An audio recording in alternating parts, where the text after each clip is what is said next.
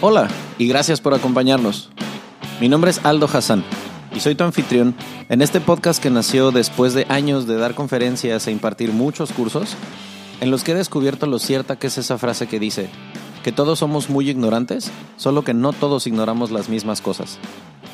Tienes una silla reservada en estas conversaciones que tendré con gente a la que le apasiona lo que hace. Personas que como tú y como yo buscan ser su mejor versión día con día y quieren compartir contigo sus talentos, sus historias y sus experiencias, esperando que todo ese conocimiento sea contagioso. Suscríbete, síguenos en nuestras redes sociales y cuéntanos tus ideas para mantener viva esta conversación. Bienvenidos.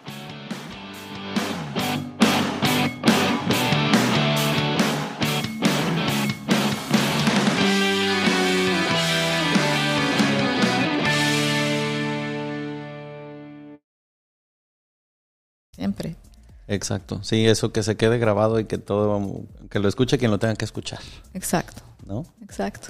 Sí, sí, es, es- todas esas cosas que se han aprendido durante estos meses, como decías, de que el confinamiento nada más es lo que tú decidas que sea. Porque pues puede ser físico, pero no es mental. No es mental. Completamente de acuerdo contigo. Qué bueno que por fin nos pudimos sentar a platicar. ¿Ya viste? Se logró, se hizo. Yo estoy de manteles largos otra vez porque resulta que la tradición en este podcast es que no hay esas introducciones. Estamos grabando hace casi un minutito. ah, ok, no sabía. Qué padre. Porque esto es, eh, está pensado así mismo como lo estábamos haciendo. Esto es una plática entre dos personas. Ok. El propósito aquí es eh, compartir lo que tú sabes hacer, compartir lo que tú, pues hace rato me contabas, ¿no? La, la historia personal que tú tienes va a ser interesantísima para mucha gente y por eso también me moría de ganas de que nos pudiéramos sentar en la misma mesa. Muchísimas gracias. No eh, entretengo más la presentación. Está aquí conmigo Nada Neme. ¿Lo dije bien? Súper bien. Ok. Nada, no hago la presentación yo porque preferiría que la hicieras tú, partiendo de tres preguntas principales. ¿De dónde eres? ¿Dónde naciste? Eh, ¿Dónde vives hoy? ¿Y a qué te dedicas? Ok. Nací en Líbano. Soy libanesa de origen. Eh, llevo 17 años viviendo en Cancún y hace dos años y medio decidí eh, empezar en el sector inmobiliario como asesora inmobiliaria profesional en Keller Williams. En real estate. En real estate. Así que esa es una de las razones por las que Nada está aquí sentada, porque pues ya ustedes seguramente lo habrán visto antes de darle clic para empezar a escuchar este episodio, pero el, el tema principal de todo esto es como lanzar una pregunta que a lo mejor a mucha gente nos ha pasado cuando estamos más o menos en una edad entre 20 y muchos, 30 y pocos, a lo mejor hasta rayando los 40 que es una edad en la que todo mundo empezamos a pensar ya, ay cabrón, ya soy adulto, ¿en qué momento voy a comprar una casa o dónde la compro? O sea, ese proceso por el que al menos yo ya pasé en algún momento de, ¿por qué siento que todo el mundo está comprando, invirtiendo y yo no tengo ni idea de dónde? Y, platicaba yo con Nada justamente antes de que nos sentáramos aquí, pues de cómo es ese proceso, ¿no? Que a veces puede ser muy engorroso, a veces puede ser, pues, por leyes mexicanas, por bancos, se puede hacer muy lento, ¿no? Eh, así que preguntémonos por un segundo, quiero comprar una casa, quiero invertir, ¿por dónde empiezo? ¿No? Y tener esa guía de alguien que a eso se dedica y que además es buenaza para lo que hace. Pero empecemos primero lo primero. Cuéntanos un poquito lo que me platicabas hace rato, técnicamente fuera del aire. O sea, ¿cómo fue el que decidieras irte, por ejemplo, del Líbano? ¿Cómo fue ese camino que te trajo hasta México desde que saliste de tu país? Ok, yo salí del Líbano este, porque me casé y me vine a vivir a, a- a México. Y cuando llegué a México, yo estudié ciencias políticas y relaciones internacionales. Entonces hablo cuatro idiomas y, que son español, inglés, árabe y francés. y francés. Entonces llego a, a México y empiezo a trabajar como en una escuela privada a dar clases de francés para prepa y universidad. Me jaló una maestra francesa. Ujú. Y luego, este, pues tuve hijos, tres hijos. Ok. Y me estuve encerrada siete años en mi casa Ajá. con mis hijos. Este, Confinamiento de Confinamiento de veras. pero que valió mucho la pena Ok. y que fue una decisión personal, obviamente. Ajá. Y ya luego, eh, de la nada, me invitan otra vez a entrar a dar clases de francés en Ok. la escuela de mis hijos. Entré para cubrir un mes y me quedé 10 años. De un mes De un mes a 10 años. años, ok. Entonces, eh, o sea, eh, lo hice sin pensar en cuánto voy a ganar o lo que voy a ganar, tú sabes, o sea, los maestros es vocación. Eh, sí, es por amor al arte, por la amor pasión al de enseñar. Sin embargo, toda mi vida me han encantado las ventas y siempre he vendido algo. o sea, Porque siempre. libanesa. Obvio, el comercio lo traes en la sangre. En el ADN. Sino- pero es importante también señalar que no te puedo vender algo que yo no estoy convencida de él. O sea, A toda la gente que viva en Cancún, Riviera Maya, lugares turísticos, grabes eso que acaba de decir Nada en la cabeza, porque si vendes algo, porque al menos aquí en Cancún creo que si no vendes algo te mueres de hambre. Si vendes algo en lo que no crees, no te lo van a comprar nunca. Nunca. Primero lo tienes que comprar tú. exacto. Entonces, siempre me pongo el zapato de las otras personas Ok. y me diría, ok, es una buena inversión, es, una, es un buen producto o no. ¿Ok? Y desde ahí, entonces desde el servicio, primero para mí es el servicio y luego la venta. Y siempre ha sido así. Entonces, am, ya mis hijos ahorita ya están en prepa, una en la universidad, entonces decidí Ajá. tomar algo que siempre me ha apasionado, pero no sabía yo que si realmente era una pasión Ajá. o una idea pasajera, Ok. y que es el sector inmobiliario. Ok. Entonces, mientras que estaba dando clases, me di la oportunidad de trabajar como casi medio tiempo Ajá. en Keller Williams. Llegué a esta compañía solita. Eh, llegué, me invitaron a escuchar una plática, un curso. Es una, es una empresa a nivel nacional e internacional, una franquicia que es número uno en capacitación de, de su personal. Y me encantó, pero les dije, yo puedo solamente martes y viernes venir a, aquí, porque los otros días estoy ocupada. Entonces me empezó a, a gustar. Y a los seis meses cerré mi primera operación Ok. en Tulum. Ajá. Y, y me decían, pero ¿cómo cerraste la operación? Yo no conocía Tulum Aldo para nada. What? Y era un producto en preventa. Y, o sea, a- hice, hice mi investigación solita, me metí a, a ver el mapa. O sea, cuando algo realmente quieres servir a alguien, le quieres dar todo el amor y todo el- trabajo, lo haces. Exacto. Y lo llevas a la mano. Entonces, y fue por teléfono la venta. Aparte. Y después de seis meses llegó la persona a conocer un hoyo donde iba a ser el proyecto. O sea, mera especulación. Sí, o sea, ella vio renders, ella vio un desarrollador muy eh, serio Ajá. y ahí conmigo este apostó a este proyecto. Y, o sea, ¿cómo, ¿cómo te sentiste tú cuando empezaste a ver que, que, que tu sello personal te daba algo como ese diferenciador para ser buena en tu trabajo? Te digo, o sea, vuelvo a lo mismo. O sea, lo digo por integridad, porque me gusta, porque si yo tuviera la oportunidad de hacer esta inversión, lo haría yo también. ¿sabes? Ok. Entonces, después de esta experiencia, salieron mis hijos de la secundaria, empezaron prepa y dije, este es mi momento. Para acá. Para, Por aquí es. Sí. Y renuncié a la escuela, no me querían dejar ir porque no había nadie que me puede tomar mi lugar. Ajá. Les di oportunidad en dos años para que buscaran a alguien y luego les dije, adiós, me voy a lo que yo quiero realmente hacer en este momento. Ajá. Y entré a pleno, o sea, Wow. Sí. Y, y estoy muy contenta. Es otro tipo de servicio, Ajá. sin embargo sigue siendo un servicio a la comunidad también. Completamente. Ajá. Ahora, cuando tú llegaste a México por primera vez, nos contabas que cuando, o sea, el, el primer contacto con el país no fue eh, Cancún.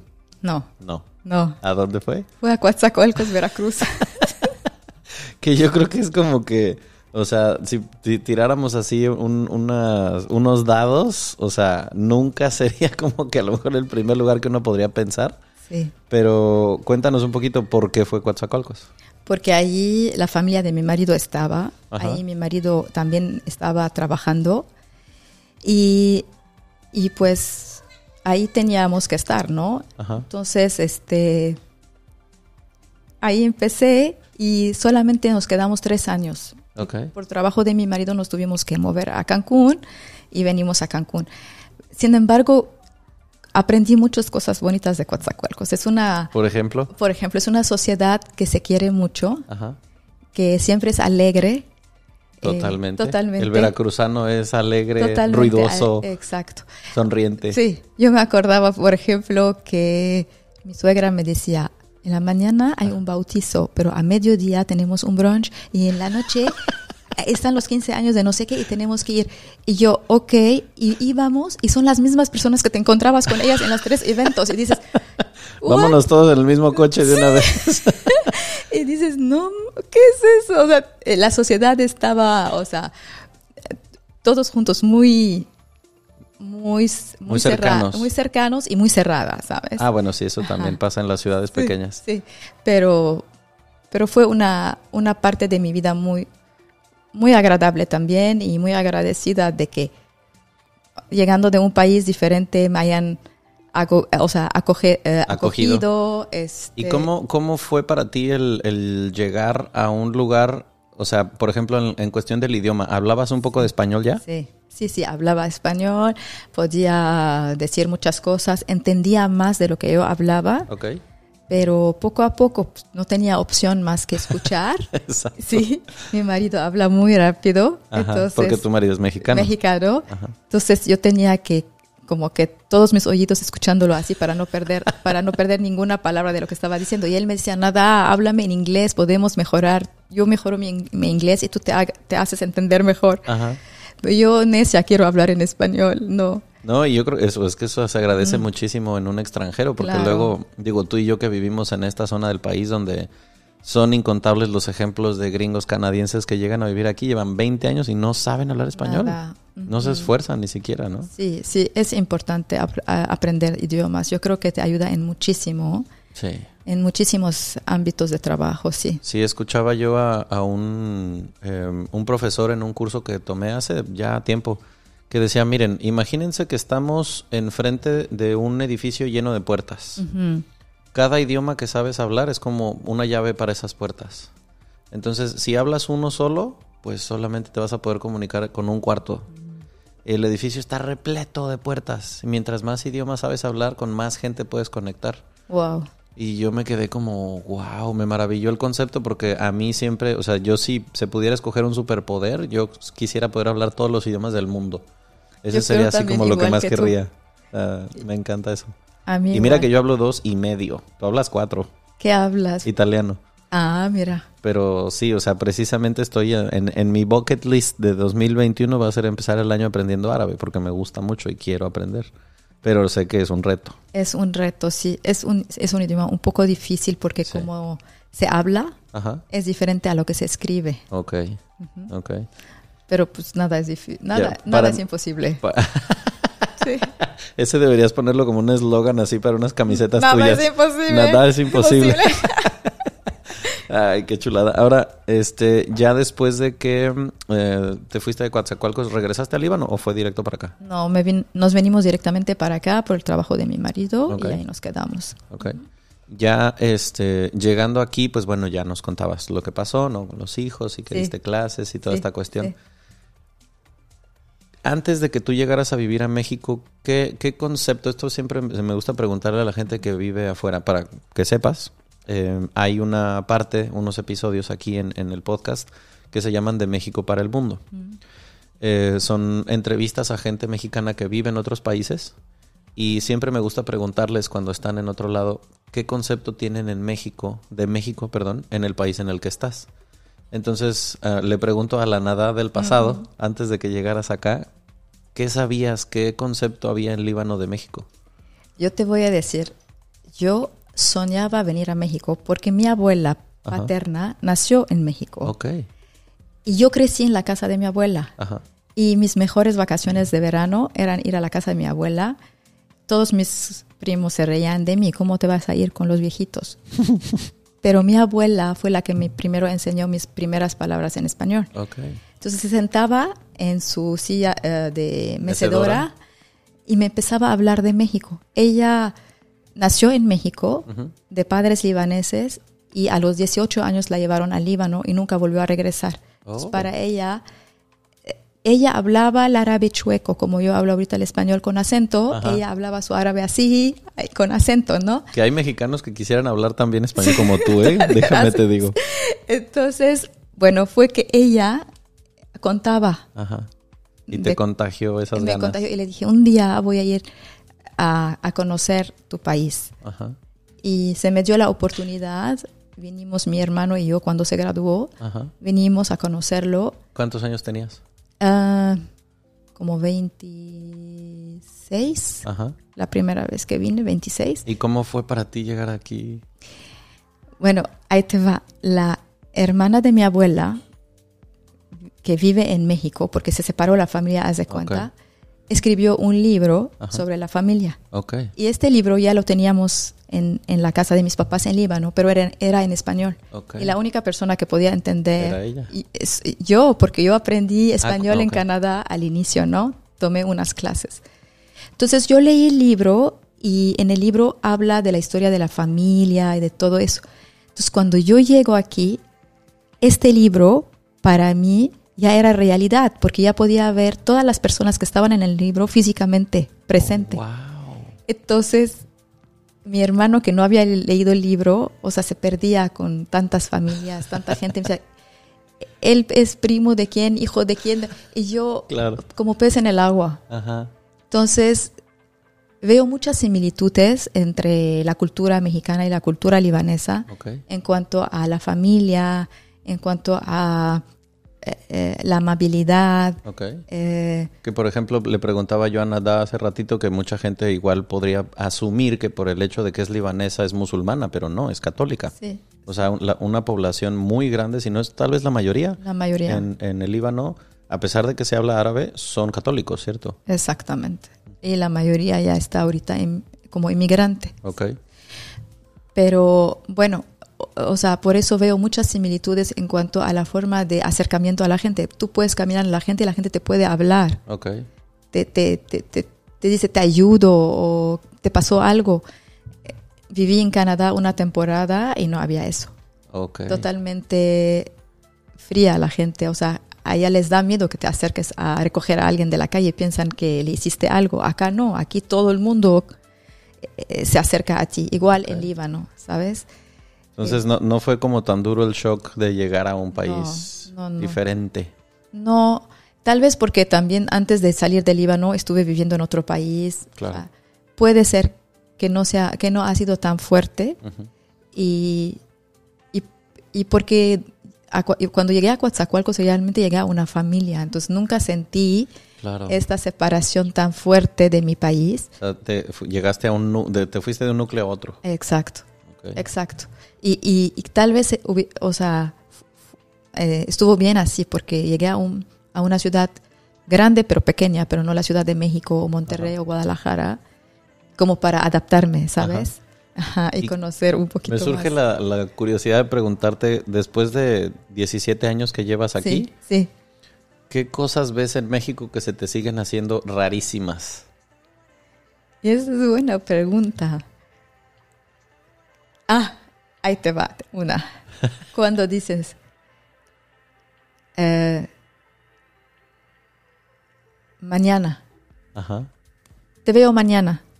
Entonces cuando yo me decían, te veo mañana, es mañana. Ajá. No, nos vemos mañana.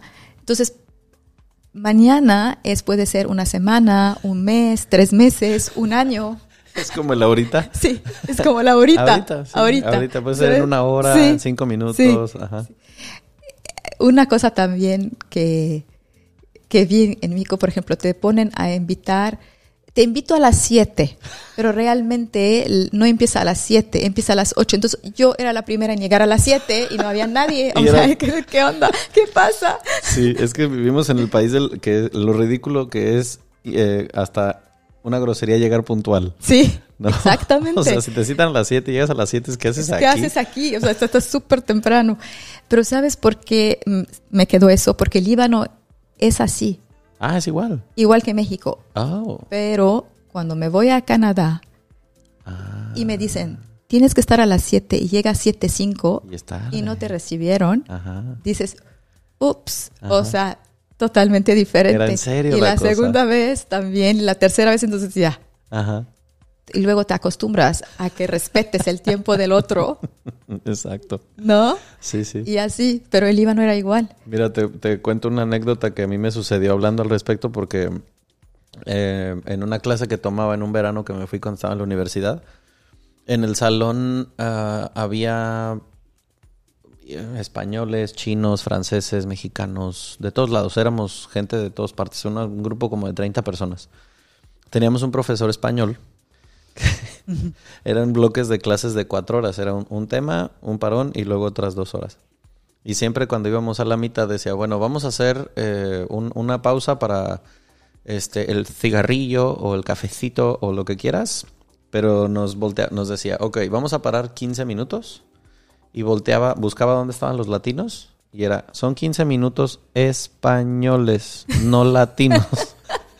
Porque decías que siempre que tengo estudiantes latinos, 15 minutos es una hora Exacto. o 45 minutos. Y, y sí, o sea, ya después lo vi porque llegó al ridículo de que fue cumpleaños de una compañera.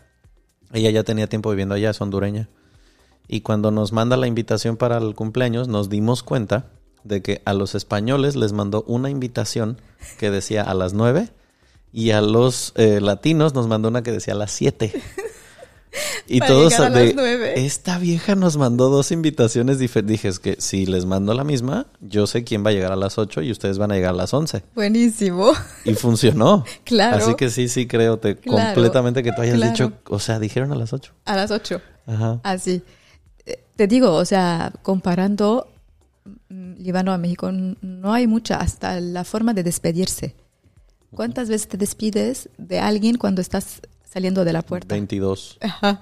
por lo menos. Te paras, luego, ok, adiós, luego surge otra Ajá. conversación, y luego ya estás en la El- escalera. Cada conversación va más- tomando un metro más. Exacto, y nunca terminas ¿No? y te estás despidiendo. Igual Ajá. pasa el Líbano, y lo mismo. Mi mamá va a escuchar esto y va a saber que yo era de mamá, mamá. Y aquella, ay, bueno, sí. Ay, por cierto, salúdame mucho a tu tía. Oye, y si me hablas, ¿eh? Me hablas porque sí quiero platicar contigo. Y yo, Ya. ajá, Sí, wow. sí. ¿Y con la comida cómo te fue? Este, yo, yo no como ya para nada eh, picoso. Ok, Entonces eso fue como que algo un poquito difícil. difícil, diferente. Y ahora ya un poquito ya mejor por Ajá. este tema. Este, no, co- cocino un po algunos platillos mexicanos, pero me gusta mucho, mucho, mucho este la tradición de comer los tacos con la mano, con así, o sea, es todo un ritual ajá. me encanta. Y es que bueno, la comida libanesa, Dios. Está bien, O es- sea, sí. neta, si no se han dado oportunidad de probar la comida libanesa, se están perdiendo de mucho. Está buena, muy buena. Muy bueno. O sea, yo lo digo como mexicano, Mexican Curious 100% que me encanta la comida mexicana. La comida libanesa es una delicia. O sea, sí, a lo mejor mexicanizamos el bueno, ponle tantito chile al shawarma. o dame la hojita de parra, pero pues igual acá como que a la sorda ponle chilito, sí, claro, pero es que la comida, wow. Está muy rica, e- es muy laboriosa, es Sí. muy sana. Sí, sí, sí. Este, y también la, la, la, la mexicana es muy ri- rica en, en productos, en ingredientes. en- Exacto. es- En, olores también. e- Es muy, muy buena. Sí, no, y me imagino que pues a lo mejor fue un poquito menos shock cultural, que bueno, hay algunos platillos que se medio parecen de cuando llegas de la cultura árabe acá, que por ejemplo si se viene a vivir aquí un noruego que dice, ¿cómo que los dulces pican? Claro. ¿Por qué ponen carne en un pan o no? Ese Sí. tipo de cosas, ¿no? sí, Pero sí, totalmente. cambia, Sí. cambia la perspectiva. Cambia la perspectiva. y desde que vives acá, ¿vas a visitas Líbano con regularidad? He ido como más o menos cada dos años Ok. y ahorita llevo como tres de no ir. Pero trato de que cada dos años vaya, sí. Dice mi marido que siempre coincido con el mundial cuando voy para... ¿Y es a propósito para dejarlo que lo vea? no sé. Ahí estaba la única libanesa, en, en- no me acuerdo en qué año fue, si el 2010, cuando jugó México la final contra Francia, 2010, en 2010, ¿qué hubo en 2010? Yo tendría que Yo saber no, eso. yo no soy muy buena en ah, de eso. Sudáfrica. Pero era la única libanesa Ajá. aplaudiendo por México en, en Líbano cuando Ajá. todos estaban Sí, contra claro. Sí, ¡eh, México! ¿Y allá qué, qué, qué opina la gente? ¿Qué sabe la gente de México? ¿Se sabe algo o solamente como que ahí medio tengo idea que está en Latinoamérica? Eh, Saben que son gente muy alegre, Ok. porque déjame decirte que las telenovelas mexicanas llegaban al Líbano Ok. y dobladas al, al árabe. Ok. O sea, ¿tú viste alguna de Talía o una cosa así? este, eh, María Mercedes, No es cierto. Esmeralda, Llegaban al Líbano, sí, llegaban al Líbano. pero la veías en árabe. Dobladas. Hace cuenta que María Mercedes hablaba en árabe. Sí, ¡Wow! No manches, Es eso debe ser curiosísimo de ver. exacto. Entonces, este, sí. O, o sea, ¡Wow! sí, sí, sí. Entonces digo, ese, ese roce cultural con el país, pues algo te deja, algo sabes. Mucho, mucho, mucho, sí. Como ahora que no sé por qué en México se están de moda las telenovelas turcas, que a mí me tiene muy impresionado eso, como de ¿por qué Turquía? Sí. En Líbano, después de las mexicanas, llegaron las turquías. Ok. ¿sí? Las turcas. Ajá. Y ahorita es el hit también. ¿Ah, sí? Igual, sí.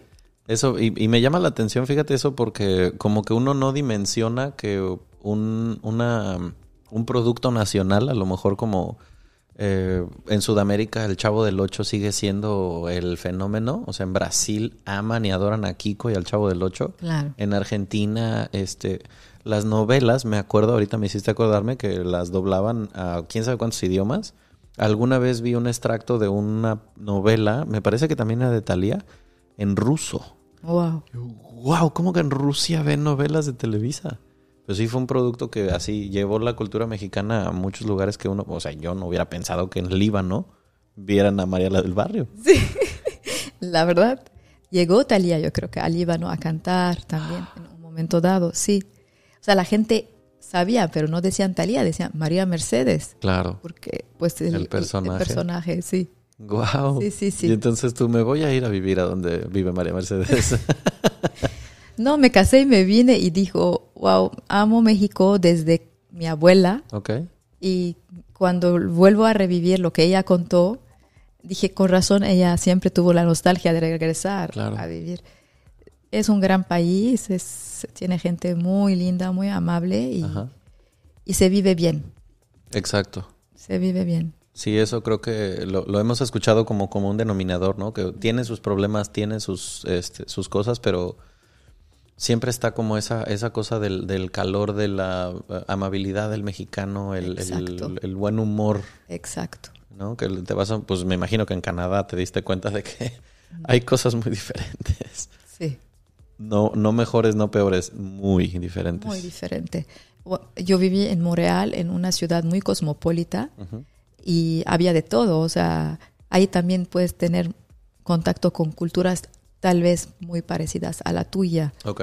pero cuando estás, por ejemplo, en una parte de, de Canadá muy retirada, donde solamente hay canadienses, es totalmente diferente la cultura. Y en Montreal me imagino que todo el tiempo era en francés, ¿no? La Francés, cosa. sí. Ok. Que bueno, para ti no era un problema, pero sí cambia también las cosas. Sí, sí, sí, sí. Ok. sí. Entonces. ¿extrañas el invierno en Montreal? No, no, para nada. Me imagino que Te, no. te voy a confesar, soy súper tropical. Ok, En Líbano, donde viven mis papás, están en la costa. ok.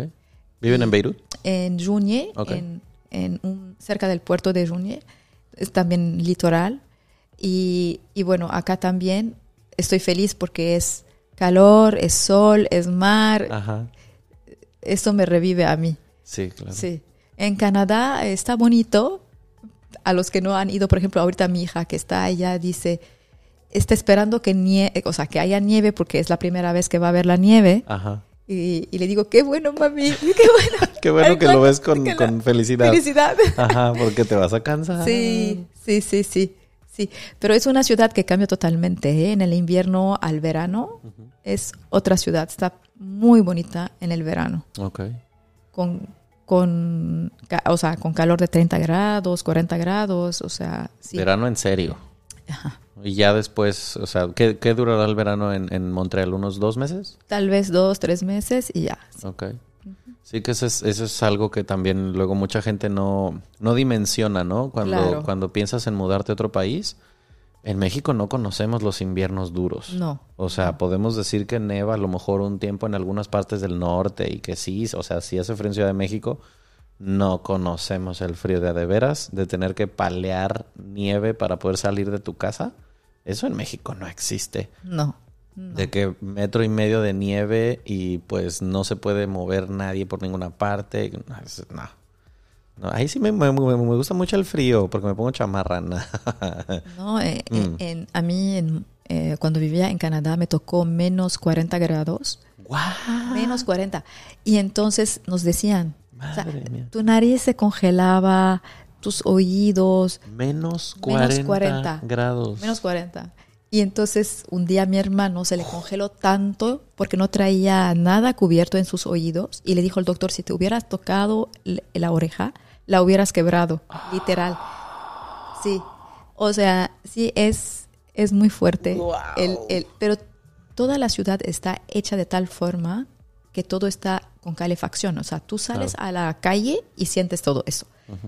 Pero te metes al metro o te metes, este, Montreal es una ciudad también bajo tierra toda. O sea, puedes hacer todo sin que estés caminando afuera. Oh, wow. Entonces, no necesitas, este, abrigarte tanto cuando estás adentro, porque todo está con calefacción, está muy bien hecha. Ok. Y al otro día las calles nunca se van a cerrar porque nevó. Ajá. Vas a ver que las- los camiones pasan, echan sal para Ah, que claro, todo se para que- derrite. ajá, para que la gente pueda moverse. pueda circular. Wow. Eh, eh, Es un país que sabe trabajar eso, porque pues viven Ajá, eh, o sea, la, la adaptación la a las condiciones que tienes, ¿no? Es como, no sé, en, en los países árabes que pues hay que adaptarse al calor al calor. y hay que saber convivir con él porque es lo que más hay. Ajá, exactamente. Entonces no, no puedes este, tratar de que tu sociedad eh, no tenga las facilidades, por ejemplo, para cuando el clima está a 45, 50 grados, pues hay que adaptarse a eso, Exacto. ¿no? Exacto. Que la vida se hace de tarde, noche. Exacto. A mí me tocó de, de turista cuando conocí Marruecos. La, o sea, cometimos la estupidez de salirnos a turistear a mediodía. Porque claro, pues como turista mexicano que no tenía yo ni idea, así con el nopal en la frente de, claro, para que el día me rinda, desayunamos y nos salimos. A las 2 de la tarde yo me quería morir de la insolación. Sentía un calor espantoso. Pero yo decía, oye, qué padre, pues aquí en Marrakech no hay nadie. O sea, está desierto esto. Ajá, cuando acabamos de turistear, íbamos ya regresando al hotel, mares de gente saliendo de los hoteles a conocer, porque claro, ya estaba la puesta de sol. Claro, más fresco. Y yo así con la cabeza que me hervía, un dolorón horrible. Por favor, no cometan la misma que yo. Cuando vayas a un lugar así, sale en la tardecita. Claro, claro.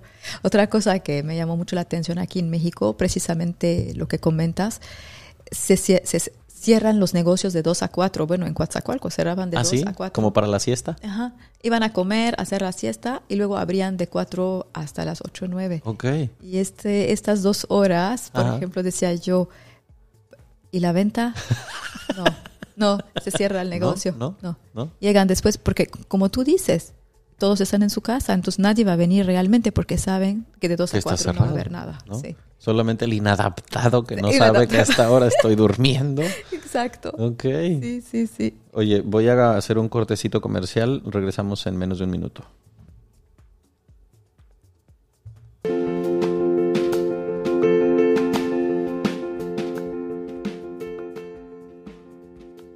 Lo más valioso que tiene cualquier empresa son sus recursos humanos. Cuando se cuida a los empleados, ellos cuidan de los clientes. En Upselling podemos ayudarte a que tu equipo de trabajo tenga un mejor desempeño. Ofrecemos un amplio menú de capacitaciones en ventas, clima laboral, atención al cliente, motivación, finanzas personales, manejo de crisis, entre muchos otros temas más. Nuestros capacitadores personalizan todos sus cursos y conferencias a tus necesidades. Contáctanos en Upselling en Facebook o Instagram. Dale un giro a tu negocio, vende más y sé Upselling.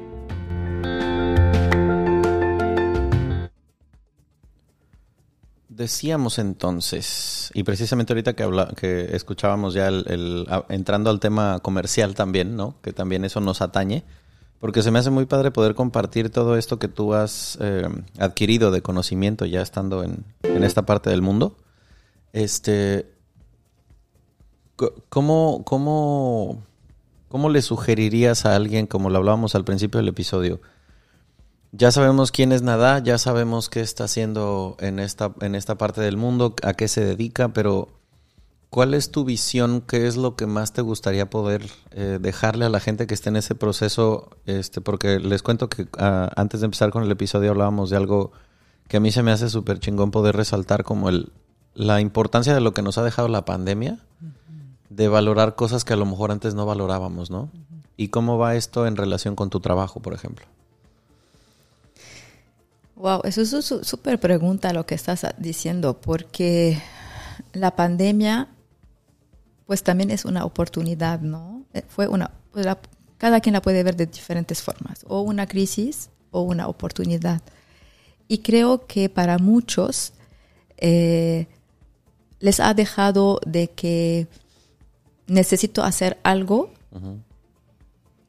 para cambiar mi vida y cómo lo puedo ¿qué puedo cambiar? ¿Qué puedo hacer yo para cambiar mi vida de una forma que me pueda beneficiar o salir de mi zona de confort que jamás había yo salido o, o sea, estar encerrado, pero de otra forma, ¿sabes? Encerrado mentalmente. Entonces, eh, la idea de que la pandemia te ha dicho quédate en casa y que tu casa sea el lugar más seguro en este momento, ha creado mucho interés en mucha gente en buscar casas para comprar. Hemos visto mucha gente millennial que ya está interesada en invertir cuando antes ni de chiste. ni salían de la casa de su mamá. Entonces, ahorita para ellos, ya que son digital nomads, tener una casa, una inversión para ellos es muy importante y se ha visto porque hay oportunidades que se están abriendo. Ahorita, hoy por hoy, se dice que estamos en un mercado de compradores. ¿Por qué? Porque hay oportunidades, hay oportunidades que se está abriendo el mercado, está, hay muchas casas a la venta. Entonces, eh, esta pandemia, eso es lo que tiene dos facetas. O la ves como una crisis y te encierras, o la puedes ver como una oportunidad para crecer y hacer que tu vida cambie. ¿Sabes? Totalmente. Y fíjate que sí tocas ese punto que se me hace como bien interesante que la generación a lo mejor eh, millennial, pensando en nacidos en los últimos años de los ochentas en adelante, y luego centennials y todo lo que siga después, existía como esta onda de hasta los memes de somos esa generación que nunca va a comprar un terreno, de mis nietos se van a pelear por mis consolas y mis tenis en lugar de por mis casas. Y parece que eso cambió radicalmente a partir de ahora, ¿no? Como decías, tener esa seguridad de ya viste que sí vale la pena tener una casa de la que nadie te vaya a correr si sucede alguna eventualidad como esta. Exactamente. Y que además em, tener ese ingreso pasivo de, bueno, puedo invertir y no me tengo que pensionar para que alguien vea por mí, porque yo puedo empezar a meter mi dinero para que cuidar a mi viejito del futuro. Totalmente de acuerdo. Y eso es, yo creo que uno de los factores muy bueno en, en, en las inversiones, porque si tú inviertes, lo inviertes para tu futuro también. O sea, puede ser como tú dices, para poder llegar a tener un ingreso pasivo o una apreciación también del valor de la propiedad si un día quieres volver a venderla y hacer negocio otra vez. Que sube el precio y bueno, ya valió la pena. Exacto. Y hay, hay una cosa muy importante que también surgió durante la pandemia y mucha gente la entendió. Este, vieron que el mejor lugar, el, lugar más real, y ahorita lo voy a decir real, entre comillas, real, es real estate. Ya no es la bolsa. Se cayó la bolsa durante la pandemia, mucha gente sacaron su dinero del fondo de inversión y tenían el dinero en mano y decían, ¿y ahora dónde metemos ese dinero? Pues en donde más real es en real estate. Siempre. eh, donde tú inviertes en el terreno nunca vas a perder. O ganas o sales tabla. Ajá. Y es ahí donde tiene que entrar alguien que te guíe, que te asesore para decirte qué es lo que buscas. Una inversión o para ganar, revender, apreci- eh, apreciación también después, o una casa para crear, o una propiedad para crear emociones, este, Seguridad. memoria, seguridad.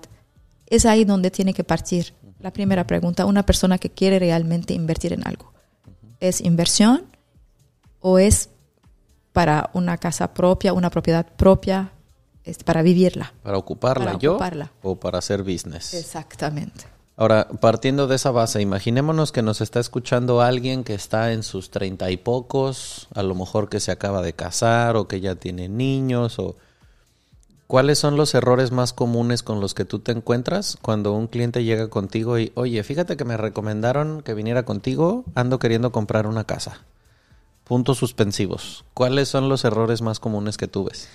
Fíjate, Aldo, que hay una cosa muy importante. Yo creo que cualquiera de las personas antes de llegar con un agente inmobiliario, y hay estadísticas que dicen que el 92% ya buscaron por internet Oh, casas antes de venir con un este, agente inmobiliario. ok. ¿Qué pasa? Qué interesante. Sí. Acuden al Internet porque es ahí donde pueden encontrar todo y piensan que ellos mismos pueden llegar a contactar a tal persona. E- Equivale más o menos a ver tus síntomas en- en- cuando te duele algo en Google. Eh, No vas a llegar a ninguna Nada. respuesta que te guste. te vas a... a- es un proceso eh, que, que es muy delicado y, y es importante dejarlo en manos de gente profesional, ¿sabes? Eh, te va a aliviar mucho, te va a hacer que esta experiencia sea placentera, no sea estresante, Ajá. ¿sabes? Eso es lo que yo digo cuando un comprador viene conmigo, le digo, "Oh, soy tu asesora, no soy tu, ven- no soy tu vendedora. Wow, ok. Ahí está una diferencia muy grande. Muy grande, porque yo te voy a guiar, te voy a enseñar todos los procesos y voy a cuidar tus intereses. Ok. Pero para eso tiene que haber también un rapport, un, un, un- un contacto, un, Claro, un- un una relación de una confianza. relación, ajá. Tienes, ti- tiene él que abrirse también contigo para decirte cuáles son sus necesidades, qué espera, qué, qué espera de esta inversión, qué es lo que quiere, casa, inversión, este tiempo, eh, eh, ubicación o tamaño. Ti- Tiene que haber un diálogo Ajá. muy importante para poder perfilar bien Al cliente. Como le tienes que decir al doctor los síntomas para que dé con qué te, qué te está pasando, pues igual con ustedes, ¿no? Igual. Y perfilarlo bien, entonces reducimos el tiempo para poder encontrarle Ajá. la mejor casa con, sus, con las necesidades que él pide y las características que él pide. Entonces dirías que uno de los errores más comunes que ves es que la gente llegue perdida, que no sabe qué quiere. Eh, Que quiere a lo mejor mucho Ajá. Y no sabe por dónde empezar. Porque le preguntas, ok, qué bueno, te felicito que estás pensando en invertir. Ajá. Bravo. ¿Cuánto piensas en invertir? Eh, te dice, pues yo creo que para empezar 3 millones. Ajá. ¿Y en, dónde, dónde- en qué zona quieres invertir 3 millones? En Puerto Cancún. ¿De dólares, entonces? Sí, 3 millones de dólares. o qué? No, en Puerto Cancún quiero un departamento ahí en 3 millones. No es cierto. Entonces, ahí es cuando tienes que realmente aterrizar al cliente y decirle, yo te voy a guiar Ajá. y te voy a enseñar en 3 millones cuáles son las zonas donde tú puedes encontrar tu producto que tú quieres. Pero si quieres Puerto Cancún, lo podemos lograr tal vez, Ajá. pero pidiendo a lo mejor un crédito bancario, ver tus finanzas, si se pueden ayudarte a darte este paso, O ¿sabes? sea, O sea, así como decías, me encanta el, el verbo aterrizar. O sea, a ver, no, no, no va Sí. por ahí. Es, precisamente para eso sirve la asesoría, ¿no? Porque eh, regresemos al, al escenario del que hablaba, que tienes una persona que a lo mejor es la primera propiedad que va a comprar, ¿no? Y no tiene idea del proceso. A veces ni siquiera tiene idea de plusvalías, de los gastos que vienen. O sea, porque mucha gente piensa a lo mejor al momento de comprar su primera propiedad que comprar, por ejemplo, un departamento, pues es ve y paga el departamento y ya. Y no, o sea, vienen gastos de escrituración, Correcto. vienen este amueblarlo, vienen muchas cosas que hay que hacer Claro. para dejarlo habitable. ¿no? Claro. Entonces, primero prospectas como tratas de encontrar, em, primero de cuánto estamos hablando, o sea, de cuánto dispones, más o menos que quieres, y después cuál- cuáles son los pasos a seguir. Vamos a pensar que tu cliente dijo, bueno, ya, ya lo aterrizaste a que en la Marina no va a vivir por 3 millones de pesos. No.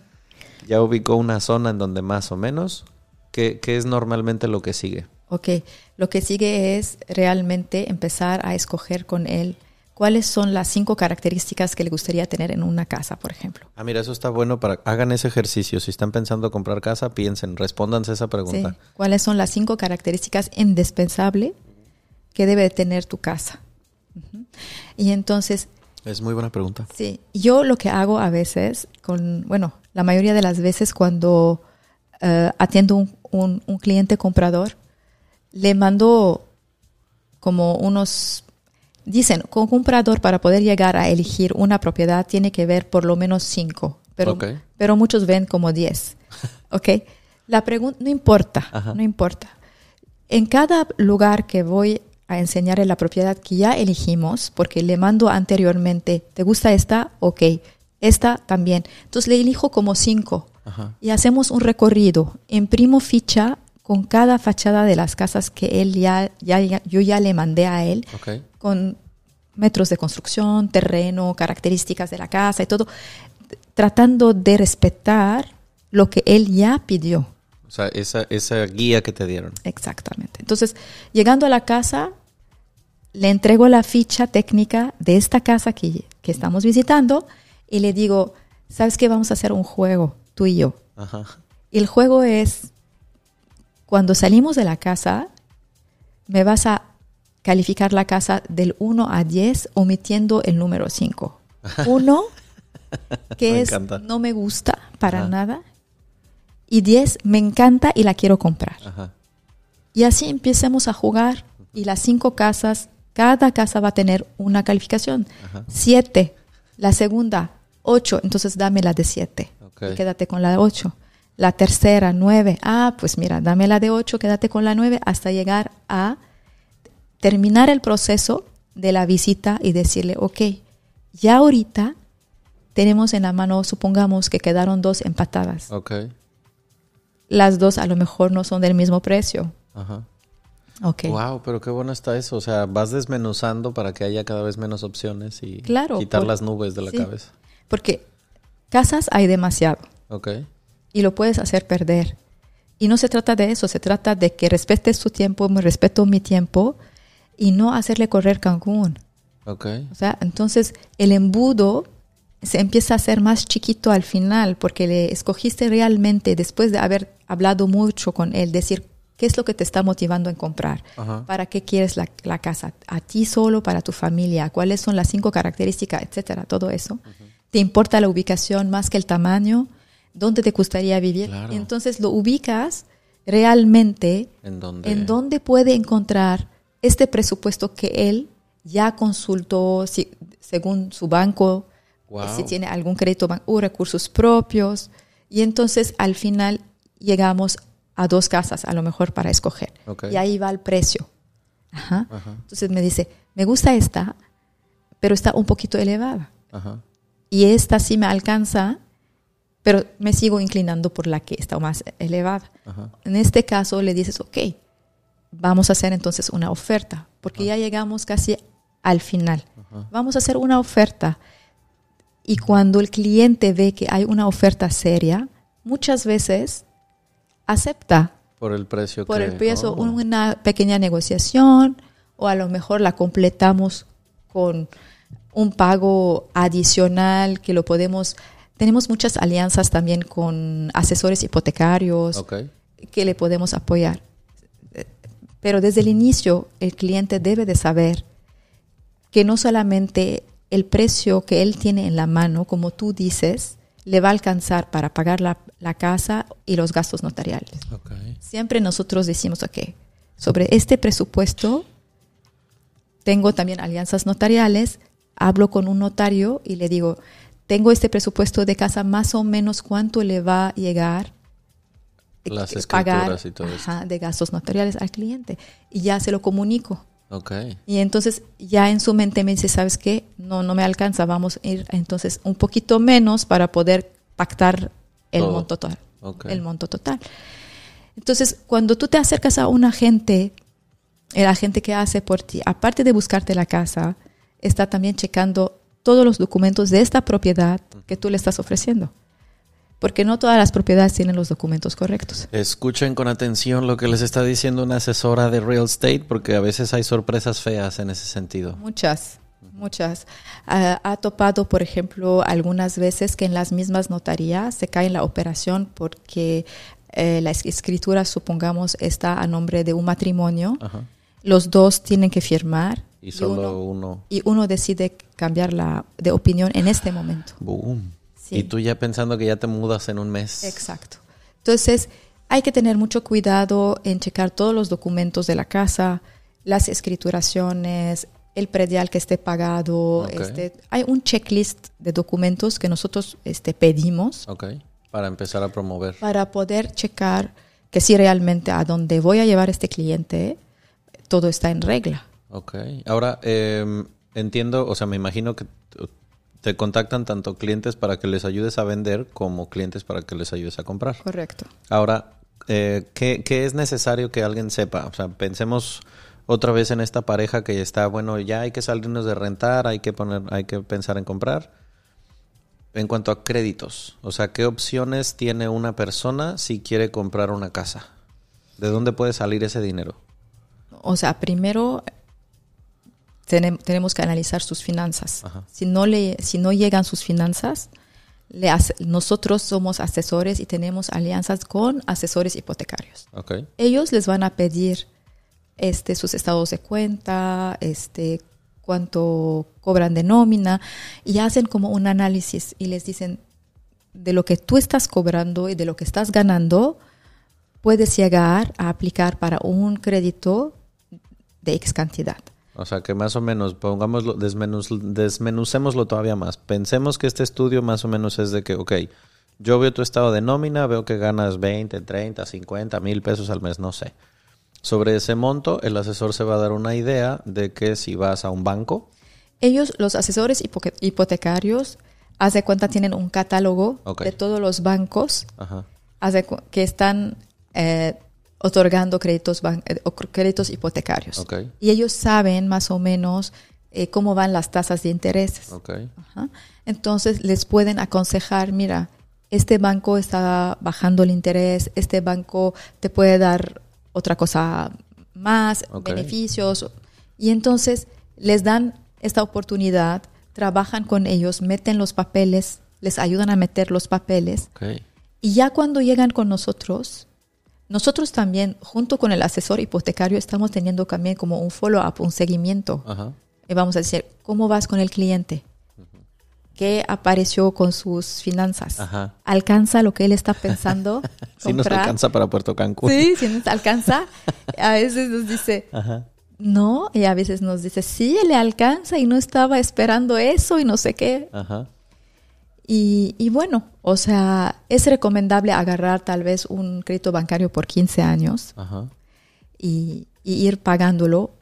Una, si tú no la quieres vivir, puedes rentarla y esa misma renta te puede pagar también la, hipoteca de tu casa. Depende, hay muchas formas de hacerlo. Pero lo más importante yo siento que acercarse a un agente, un buen agente inmobiliario que lo va a guiar durante todo el proceso. Y así es desde decido comprar una casa, primer paso. Segundo paso, vamos a checar tus finanzas. Tercer paso, voy a platicar contigo ya que tengo tus finanzas, qué quieres, qué tipo de casa quieres, qué características quieres, ¿no? Cuarto paso, vamos a visitar las casas que ya elegí Ajá. para ti, que, que- que están dentro de, De las- tu rango. De tu rango, de la zona, de las características que tienes. Sexto paso, ya, este, ya llegamos a la casa que tú quieres. Vamos a ofertar un precio. ok. Ajá. Y ahí es un poco también difícil porque a veces se echan para atrás o le da miedo de que están haciendo un... Ya, ya está esto muy cercano, ya se puso seria la cosa. Ajá, o se dicen, ¿será un buen momento para comprar? Ajá. Eh, nunca hay un mal momento para comprar. Siempre hay un buen momento para comprar. Pero hay que saber qué comprar, qué producto, en qué momento y dónde para que te pueda volver a dar plusvalía, que te pueda dar a lo mejor este, eh, rentabilidad. Exacto. Hay que ver eso, porque nosotros lo que hacemos también cuando vemos una casa, le hacemos un análisis de mercado para ver realmente esta casa que me está diciendo el cliente, quiero esta y me encanta, si realmente su precio lo vale. Entonces hacemos como un análisis de mercado para ver si el precio de la casa está dentro del, del valor del mercado que se está dando ahorita. Y que yo creo que ahorita, o sea, la gente que, que te escuche se va a enamorar sin control de ti y van a querer todo el mundo tu contacto para que seas su agente de real estate, que es el propósito. Pero bueno, vamos a dejar sus este, redes sociales para que contacten a Nada hasta el final. Em, pero ya, ya con esta claridad, o sea, creo que nos, nos podemos dar una muy buena idea de cómo que hay un procedimiento a seguir, o sea, que no es eh, jugarle al canelas y bueno, ay, vete con tus puntos de Infonavit y a ver para qué te alcanza, porque la rentabilidad, o sea, el propósito de comprar un, un- una propiedad, sea un terreno, una casa, un departamento, no importa lo que sea, ya, ya nos explicaba la experta, son dos. O sea, es para que tú lo disfrutes o para hacer negocio con ello. Exactamente. Y también el hecho de que tú vivas en ese lugar no significa que no le vayas a ganar dinero si algún día quieres irte a otro lado. Y también eso es lo que un experto cuida, que te diga, bueno, mira, sí, en esas torres de departamentos ahorita están a buen precio, pero han subido todo el tiempo. Y si en algún momento te quieres ir, la puedes vender en más o lo puedes rentar y te va a dejar una lanita para a lo mejor para que el cambio de casa a otro lado no te salga tan caro. O sea, por eso es que no es bueno automedicarse viendo tus síntomas en Google, No. ni tampoco ver un tutorial de YouTube para arreglar tú mismo tu propio coche, porque por eso existe gente experta que sabe, porque no son inversiones de dos ni de tres pesos. No, yo creo que cualquier inversión, sea la más pequeña, es un patrimonio que te estás dejando para ti, para tu familia, para todo. O sea, tú pensarías, por ejemplo, eh, de hecho uno de los episodios que tenemos grabado que es con Sol Echeveste, es una asesora financiera, eh, hablábamos de esto, ¿no? Como del empezar a hacer la cultura de guardar un dinerito por fuera, pero que ese guardado tenga un propósito. Exacto. Y ya también afrontamos el hecho de que en estas generaciones a lo mejor no todo el mundo se casa y a lo mejor es por decisión porque no quiere.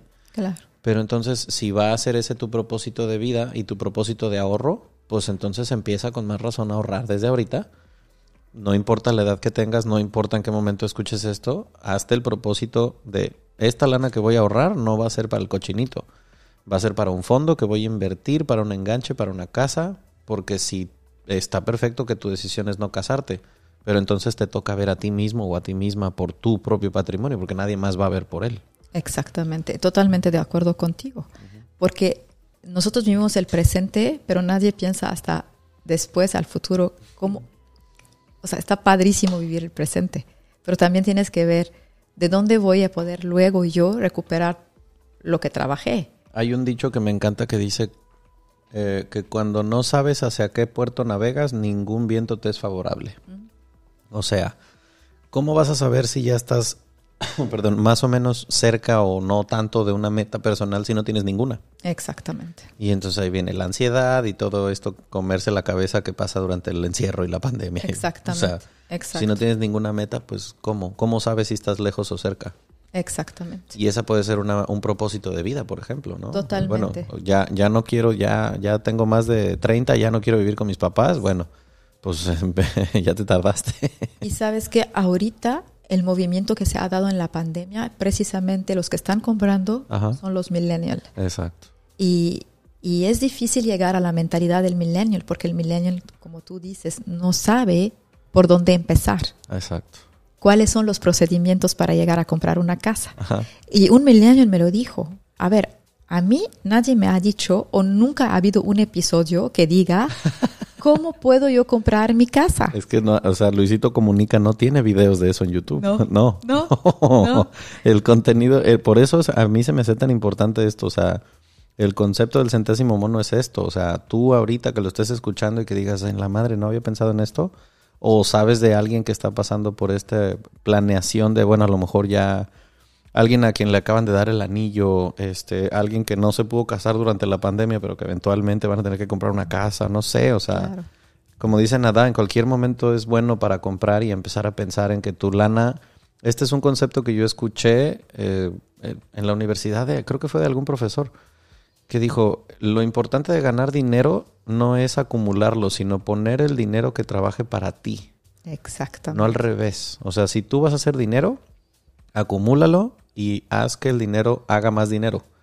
Es mucho más, el dinero no se va a cansar, tú sí te vas a cansar. Totalmente de acuerdo. Pero si tu lana la pones a trabajar en que compre casitas y luego esas casitas te den muchas rentitas, cuando seas un anciano ya no tienes que chambear, Nada.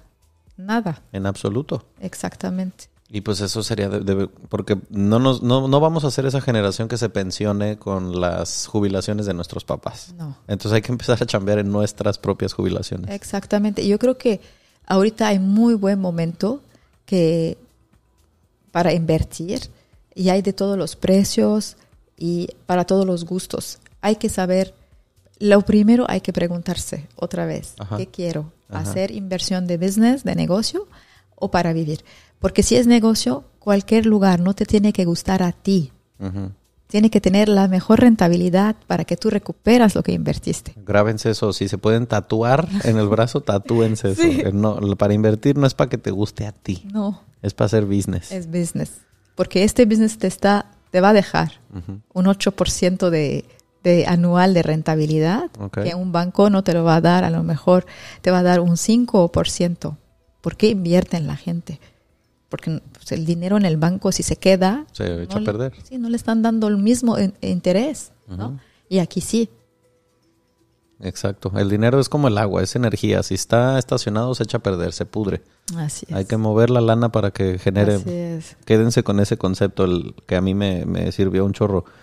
El dinero tiene que trabajar para ti, no al revés. Siempre que el dinero lo tengas acumulado, es momento de moverlo y ver, invertir o no sé, algo que, que haga que el dinero trabaje para ti. Exactamente. Pues creo que con eso es suficiente por hoy para que la, no, no, no bombardear demasiado a la gente con Claro. información y porque así tenemos oportunidad de invitar a Nada otra vez, que sé Ay, que va a ser, gracias. van a llover comentarios de gente que quiera saber más y quiero que Nada me ayude a comprar mi casa, me urge. Yo encantada. Este. ¿Cómo te encontramos en redes sociales? Ah, bueno, tengo mi Instagram Ajá. como Nada Neme Real Estate. ¿Cómo se deletrea Neme? N-E-H-M-E. E, Real Estate. Todo pegadito. Todo Nada pegadito. Neme Real Real Estate. estate. Ok. No soy muy creativa, pues así. Mira, a la fácil. A la fácil. O sea, el, el del podcast se llama El Centésimo Mono Podcast. sí, exacto. O sea que estamos en el mismo canal.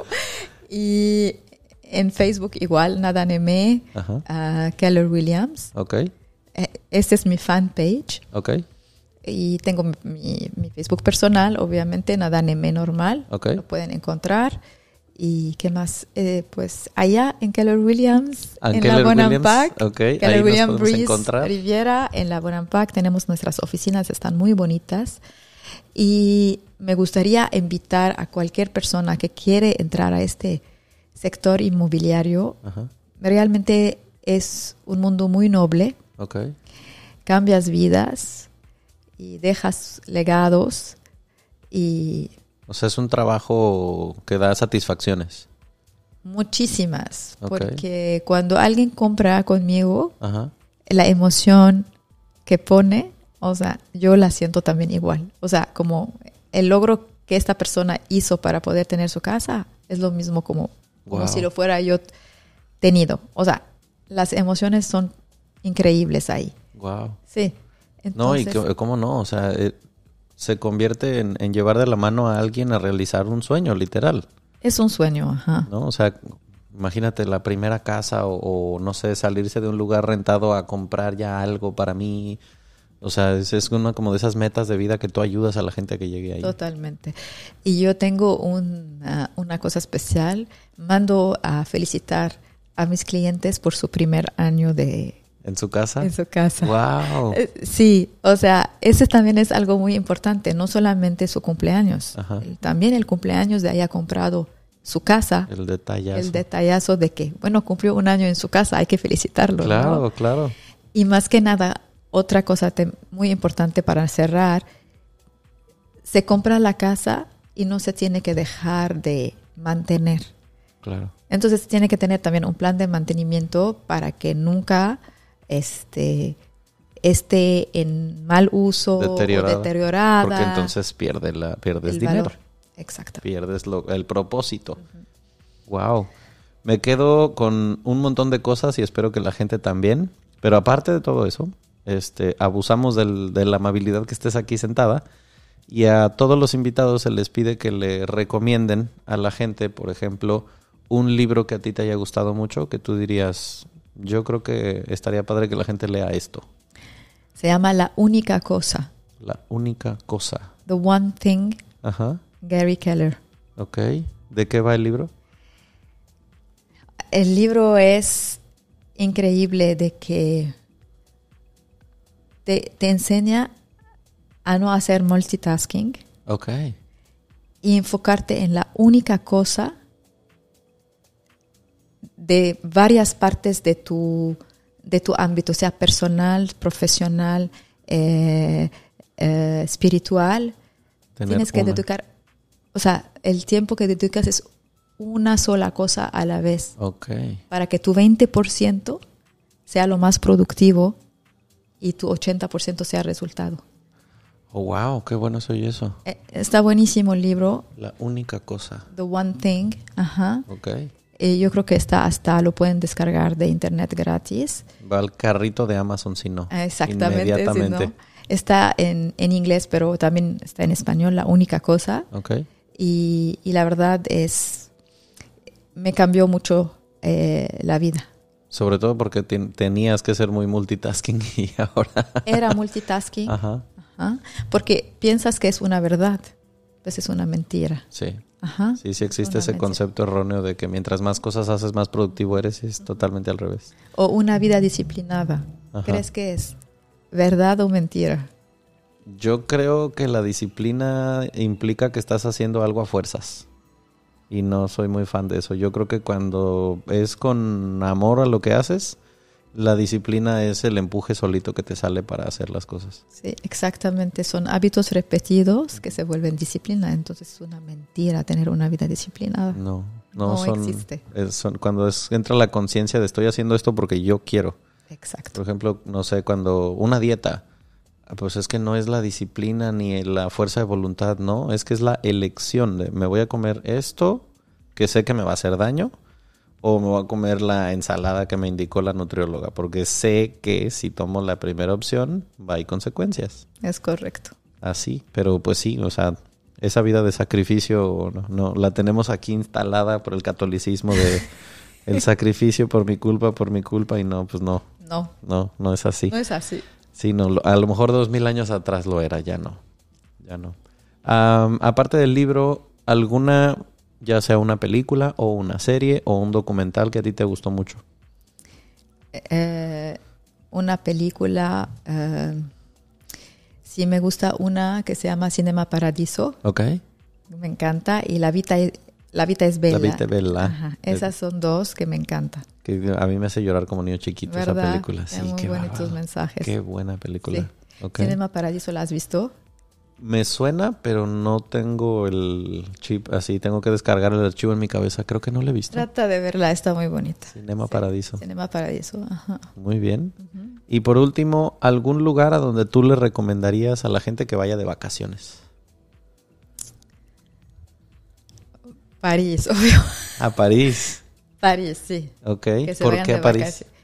Es una ciudad romántica, es una ciudad de mucha cultura, es una ciudad este, que tiene un, un imán muy bonito y, y aunque vayas una vez, quieres volver a ir. Y a Ok. ir, volver a ir. O sea, es muy bonita. ¿Qué, qué, qué, qué recuerdo te llegó cuando dijiste París? Porque vi así inmediatamente que te cambió el semblante. ¿De qué te acordaste? Te voy a dar una anécdota. Este, cuando mi marido me dijo, vamos a hacer un viaje Ajá, y vamos a ir a París. Y le dije, ¿a París? Pero yo ya fui. ajá. Y me dice, ¿y no quieres volver a ir? Me dijo, eso me dijo él al inicio. Entonces dije, sí, o sea, ¿por qué lo estoy diciendo de esta forma? Si, o sea, yo en mi, en mi pensar quería conocer otra cosa que no sea París. Y entonces cuando siempre me dice, me lo reclama. ¿Cómo que otra vez París? Y fuiste la más feliz. Ok. Entonces le dije, sí, o sea, con él volvería a ir a París, aunque él, sí, ahorita no me va a escuchar, pero después lo voy a hacer escuchar esto para que no piense que no iría a París porque ya he ido. Ok. No, es una ciudad muy bonita que, que tiene mucho encanto. Ok. Pues ahí está la anotación por si tenían pensado a dónde ir de luna de miel, ya sabemos a dónde. No se diga más. Pues muchas gracias por el tiempo, Nada. Gracias a ti, Aldo. Muchísimas gracias. Digo, vamos a, seguramente te vamos a tener aquí sentada otra vez porque hay, hay mucho que compartir. Y pues nada, si les gustó el episodio, compártanlo con todo aquel a quien le pueda servir toda esta cuestión, porque creo que se dijeron muchas cosas hoy que, que nos van a servir a todos, ¿no? O sea, nos, nos puede limpiar mucho el panorama para hacer algo tan chingón como comprar algo propio. Muchísimas gracias, me encantó que me hayas invitado. No esperaba para nada este encuentro. Me sacaste así de, de mi zona de confort. Qué bueno, pero mira, se va a quedar algo muy padre para toda la gente y seguramente que te van a salir muchos clientes, lo puedo ver venir. Encantada. Y si no conmigo, yo recomiendo a mis otros asesores también. Exacto. Todos somos muy buenos. Gracias por escucharnos, nos vemos en la próxima.